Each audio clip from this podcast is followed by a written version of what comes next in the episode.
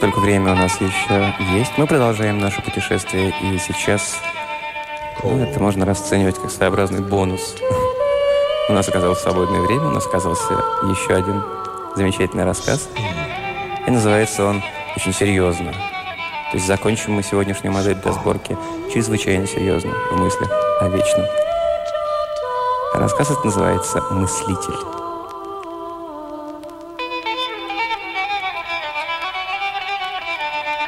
Высокий крутой холм, вершина которого поросла лесом, возвышался над равниной в лучах палящего солнца, отбрасывая густую тень на полоску земли, за которой начинались джунгли.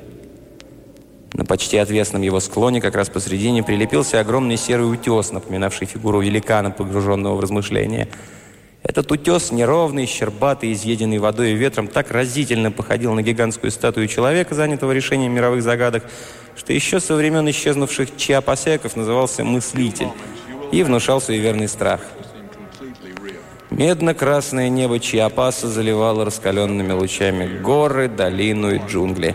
В нескольких милях к югу расположился городок Поленки, вблизи которого покоятся оплетенные вьющимися растениями руины, остатки позабытой цивилизации – там, в Поленке, ближайший кабачок, где бедный пион мог утолить жажду, а также стряхнуть с себя мистический страх, внушаемый этим колоссом, погруженным в вековечные думы.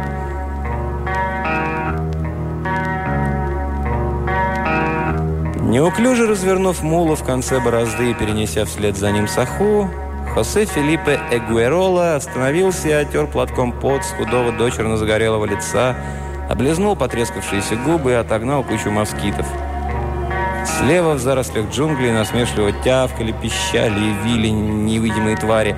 Справа вздымался крутой холм с выступающим каменным чудовищем. Тень огромной головы падала наискось, доставая самые дальние борозды. Так высоко в небо возносилась голова гиганта. Хосе Филиппе Гуэрола старался не смотреть на мрачную фигуру мыслителя. Ни разу еще он не взглянул ей прямо в лицо.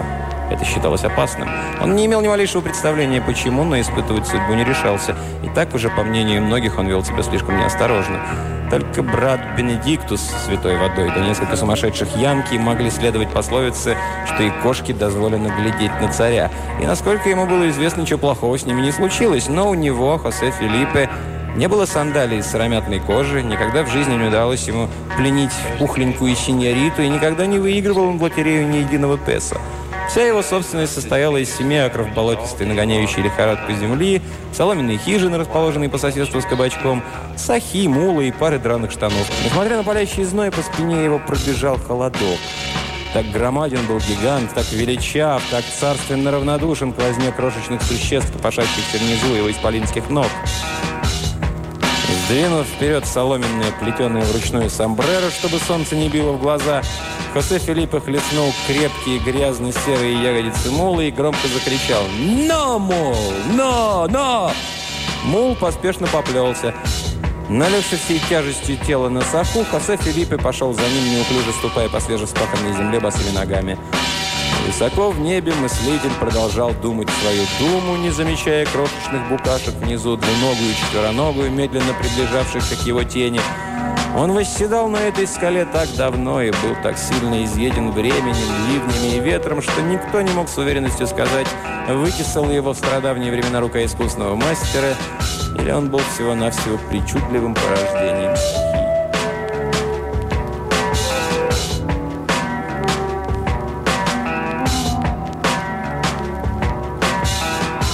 Но истина заключалась в том, что он не был ни игрой природы, ни древним идолом. Те немногие, кто видел его и пытался научно объяснить факт его существования, совершали ошибку, отбрасывая очевидные в угоду собственным фантазиям. Он был именно тем, чем казался – мыслителем. В этом отношении шестое чувство коса Филиппа, внушавшее ему безотчетный страх, явилось более верным судьей, чем эрудиция его образованных соплеменников. Человек и скотина с замиранием сердца вступили в полосу тени, отбрасываемой каменным изваянием. Снова выйдя на свет, Хосе Филиппа, прокашлявшись от пыли, с облегчением вздохнул – в любом другом месте тень радовала его, как всякого пиона. В тени спасения от жгучего солнца, в тени можно предаться безделью, поваляться на земле, блаженно вытянув голые до колен ноги, и слушать умные речи жирного, ленивого сеньора Антонио Мигеля Гаутисола и Лосареса, который умел не только читать, но и писать. Любимым его изречением было «Пусть работают янки, они более развитый народ». Но сейчас тень не радовала его. Не вообще тень, а именно это. Короткая, густая тень колосса, который гнал отсюда прочь индейцев и пионов, охраняя этот клочок земли от всех, кроме самых храбрых, таких как Хосе Филиппе. Он даже частенько жалел, что храбрость его так велика. Им восхищались в Поленке. О нем говорили даже в далеком Вилье Эрмосе. Очень приятно, когда тобой восхищаются, особенно в родном Поленке, за стойкой, в шумном веселом кабачке. Но платить за похвалы приходилось дьяволу на этом поле, осененном зловещей тенью. И цена с каждым днем становилась все выше. Здесь не было восхищенных зрителей, здесь только он сам, его бессловесный мул и каменный истукан, к подножию которого не смеют выбегать даже голодные обитатели джунглей. Дойдя до конца поля, он развернул мула, перенес саху, вытер платком лицо, отогнал москитов, поправил сомбреро и с опаской взглянул на скалу. «Но, мул, но!» Его голос уносился к каменной крепости, эхом завывал в ней, проваливаясь в расщелины, прыгая с одного отрога на другой. «Но, мул, но!» В непроницаемой гуще джунглей верещали попугаи, кто-то тяжело ухал в самых недрах зеленого ада – где-то в отдалении треснула ветка. «Но, му, но!» Мыслитель очнулся. Неторопливым титаническим усилием, как в кошмарном сне, мыслитель приподнял руку, подпиравшую голову, и снял локоть с бугра, изображавшего округлость колена. Весь его огромный торс пришел в движение. Гора ожила, подножье содрогнулось, и две тысячи тонн камня обрушились вниз, разлетевшись на милю кругом. Грохот стоял такой, точно раскололись одновременно земля и небо. В джунглях залаяли, запищали, завыли, зарычали тысячи приглушенных голосов, выражая несказанное удивление. Мул остановился в испуге, придая ушами. Хосе Филиппа точно прирос к земле. Он глядел не вверх, а вниз, себе под ноги на борозды, которые затемняла гигантская тень. Он видел, как локоть оторвался от колена и начал подниматься вверх. Ладони Хосе Филиппа взмокли. Пальцы, державшие саху, бессильно разжались. Медленно против воли он обернулся. Сердце его мгновение ока обратилось в речного угря, бьющегося на крючке. По носу, за ушами, по икрам побежали тоненькие струйки пота. Мышцы челюсти, живота и бедер вдруг стали точно ватные. Голова закружилась, как будто он долго стоял, нагнувшись под палящим солнцем. Он не мог сдвинуться с места, не мог шевельнуть ни единым мускулом. Он остолбенел, точно его навеки вечные установили здесь, подобно каменному изваянию, на которое он сейчас смотрел. Оглашая воздух душераздирающим скрежетом, мыслитель постепенно, могучим усилием отъединился от горы. Лавина камней, гальки, земли сыпалась по его бокам. Густая пыль опутала ноги. Огромные валуны неслись вниз, подпрыгивая, катились по полю. Иные падали в трех шагах от пригвожденного к земле свидетеля чуда. Загремев суставами, мыслитель выпрямился и неподвижно замер. Его выросшая тень упала на джунгли, и тревожный гомон в чаще стих. Умолкли птицы, только медно-красное небо по-прежнему изливало на землю раскаленные лучи. Весь мир оцепенел, объятый изумлением и ужасом. Мыслитель вздохнул. Точно взвыл ветер, искатель приключений, заблудившийся в незнакомых горах.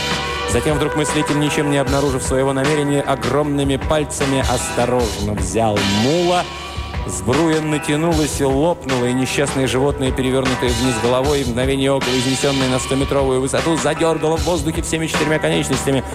Какое-то время Исполин изучал его с успокоенным, чуть насмешливым интересом, потом, презрительно хмыкнув, опустил на землю. Мул лежал на боку, тяжело дыша, глаза у него безумно вращались, из искаленного рта вывалился язык.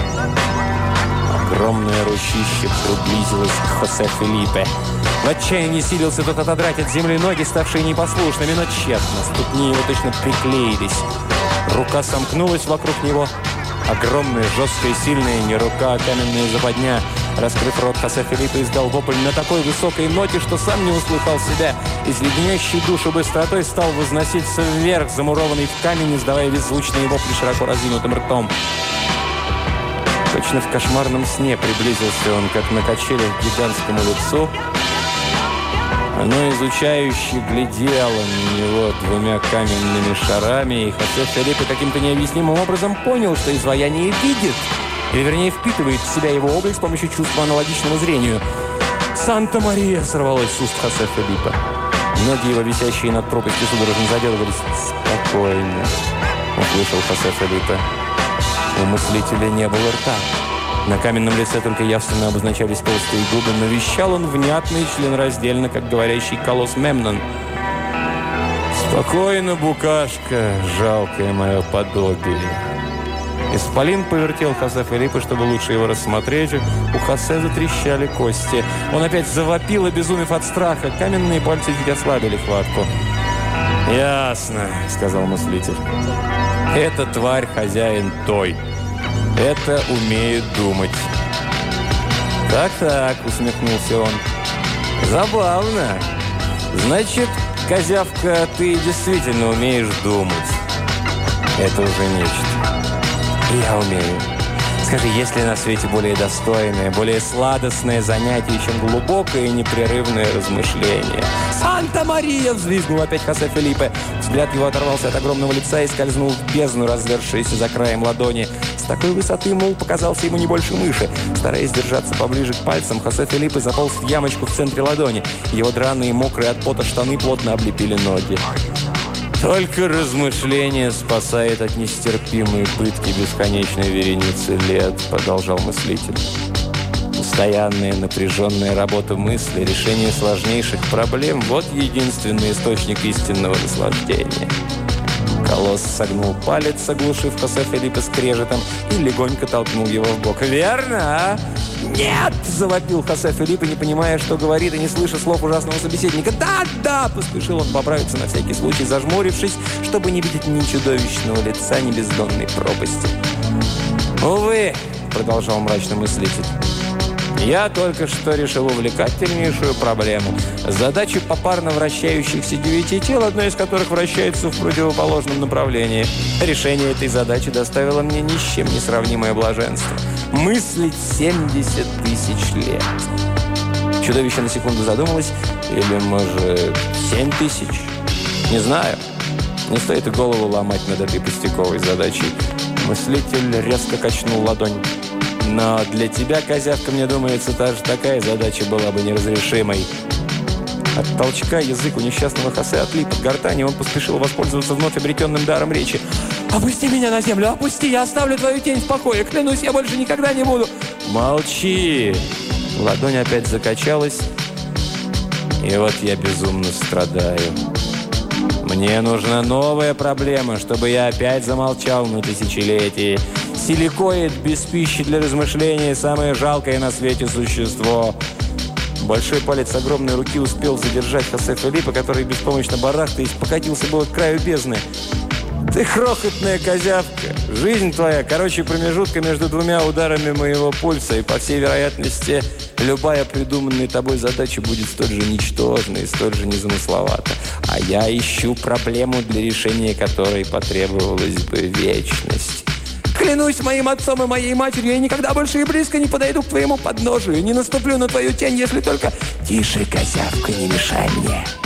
Я думаю, нельзя ли обратить тебя в хорошенькую задачу. Каменная голова приблизилась к Хосе Филиппо и долго глядела на него пустыми каменными шарами. «Допустим, я раздавлю тебя. Ты, конечно, умрешь, и, конечно, ради рано или поздно твои сородичи придут сюда на поиски. Я их тоже раздавлю. И чем выше вырастет гора трупов, чем загадочнее будет их гибель. Молва об этом разойдется, как расходятся по воде круги отброшенного камня. В конце концов, другие козявки посообразительнее, чем ты, придут сюда и займутся расследованием. Если я вовремя не остановлюсь, то отыщется умник, который разгадает загадку. И уж тогда найдут способ стереть меня в порошок. «Я не хочу умирать!» – завывал Хосе Филиппе. «Я ничем не заслужил безвременной смерти!» В джунглях, между тем, возобновилась жизнь. Где-то в отдалении, точно сочувствуя ему, защебетали попугаи. А впрочем, это тоже проблема, размышлял вслух колосс, пропуская мимо ушей мольбы пленника. Она не потребует долгих размышлений, но зато сдобрена риском. И это придает ей особую прелесть. Пусть я брошу камень, тогда я должен высчитать скорость распространения волн, их частоту и расстояние, на котором они затухнут. Интересно, смогу ли я вовремя проснуться с готовым решением, чтобы отвратить собственную гибель? Колосс опять усмехнулся. В этом, несомненно, есть что-то оригинальное, что-то совсем новое. Ничего себе задачу, от решения которой зависит вся моя жизнь. Она всерьез увлекает меня, да-да, увлекает. Каменные пальцы хрустнув стали сгибаться, приближаясь к Хосе Филиппе. «Жалься надо мной!» – закричал человечек, едва дыша в каменных объятиях. «Жалится!» Пальцы немного ослабили хватку. «Жалость!» Что за туманное понятие? Заключена ли в нем имманентно какая-нибудь проблема? Мыслитель помолчал. «Нет, ничего не вырисовывается». Опять молчание. «Но я понимаю тебя, козявка. Допустим, я подаю тебе крупицу жалости. Тогда, пожалуй, можно будет немного развлечься. Хорошо, я пойду на это. Так и быть, пожалею тебя. Сыграю с тобой в одну маленькую игру. Опусти меня на землю, освободи меня!» «Погоди, еще не время. Сначала поиграем». Гранитные шары глядели на него, но взгляд их был пуст, безнадежно пуст. Игра заключается в следующем. Я пощажу тебя, если ты докажешь, что твой ум не уступает моему. Сумей обратить меня сначала в камень, и ты получишь свободу. Так что думай, козявка. Напряги свои жалкие мозги. Итак, начинаем. Ты против силикоида. Обратить тебя в камень? Для Хосе Филиппа эти слова были лишены всякого смысла. Страх все еще не покидал его, но в нем вдруг стала закипать злость, разъедающая страх. «Да, придумай что-нибудь. Не какую-то пустяковую проблему, решить которую ничего не стоит в промежутке между двумя ударами моего пульса. Мне нужна проблема одних со мной временных масштабов». Каменная рука чуть наклонилась. «Ну, думай, изобретай, как погрузить меня в каменный сон и спасти себе жизнь». Хосе Филиппе в отчаянии прижался к каменному пальцу, соскользнул вниз, уцепился, снова соскользнул. Стиснув зубы, тщетно заставлял мозг работать. Он не умел думать, и это ему было известно лучше других. Он был человеком храбрым при обычных обстоятельствах, разумеется, но мыслителем не был. Еще никто никогда не хвалил его за оригинальную мысль. Даже кроткий, безобидный брат Бенедиктус и тот однажды сказал, что Хосе Филиппе так глуп, что ему и жить-то незачем. По-видимому, преподобный отец был прав, ибо конец его близок. Бра брат Бенедиктус. Брат Бенедиктус сказал, что он глуп. Почему? Брат... Скорее! Рука еще сильнее наклонилась. Только безмозглые идиоты так медленно думают. Съехав на самый край, Хосе Филиппе невероятным усилием воли заставил себя не разжать рук, обхватившись каменных палец. Ноги его уже болтались в воздухе. Мысленным взором увидел он внизу мулы величиной мышь, а рядом исковерканный труп. Начало длинной цепи убийств. Первое звено адской затеи. Руки у него побелели от напряжения, только бы не сорваться. Только бы скорее. Ладонь наклонилась еще. Вдруг безумная ярость захлестнула все существо Хосе Филиппа, подавив страх, умножив сто крат силы. Ловко изогнувшись, он одним махом перебросил тело на огромный палец, выпрямился во весь рост. Его яркие черные глаза горели от гнева. Он потрясал перед каменной физиономией до смешного крошечным кулаком, первый раз открыто глядя в лицо врагу. Сильным, звенящим от волнения голосом он крикнул, бросая истукану вызов. «Ответь, кому сказал Бог, да будет свет!» «Кому?» Не заботясь о том, было ли это для человека проблемой, каменный монстр принял посылку, почуяв в ней возможность тысячелетней работы мысли. Его огромная длань медленно выпрямилась и стала опускаться. Она опускалась все ниже и ниже, странно подрагивая. В полутора метрах от земли Хосе Филиппе сорвался с нее. Он упал на колени, тяжело поднялся на ноги, пробежал шагов 20 и потерял сознание. Откуда-то сверху, глухо, как сквозь сон, послышался скрежещущий голос. «Кому?» Небесный купол над Чиапасом по-прежнему пылал зноем, когда к Хосе Филиппе вернулось сознание, и он, шатаясь, поднялся на ноги. Мул, целый и невредимый, стоял, как обычно, на четырех ногах, глядя на него большими печальными глазами. Хосе Филиппа припал щекой к его теплой шее, радуясь присутствию живого существа. Он не хотел смотреть назад, но взгляд его как магнитом притягивал туда, где высился колосс. Он не выдержал и обернулся. Привычная, знакомая во всех подробностях картина открылась ему.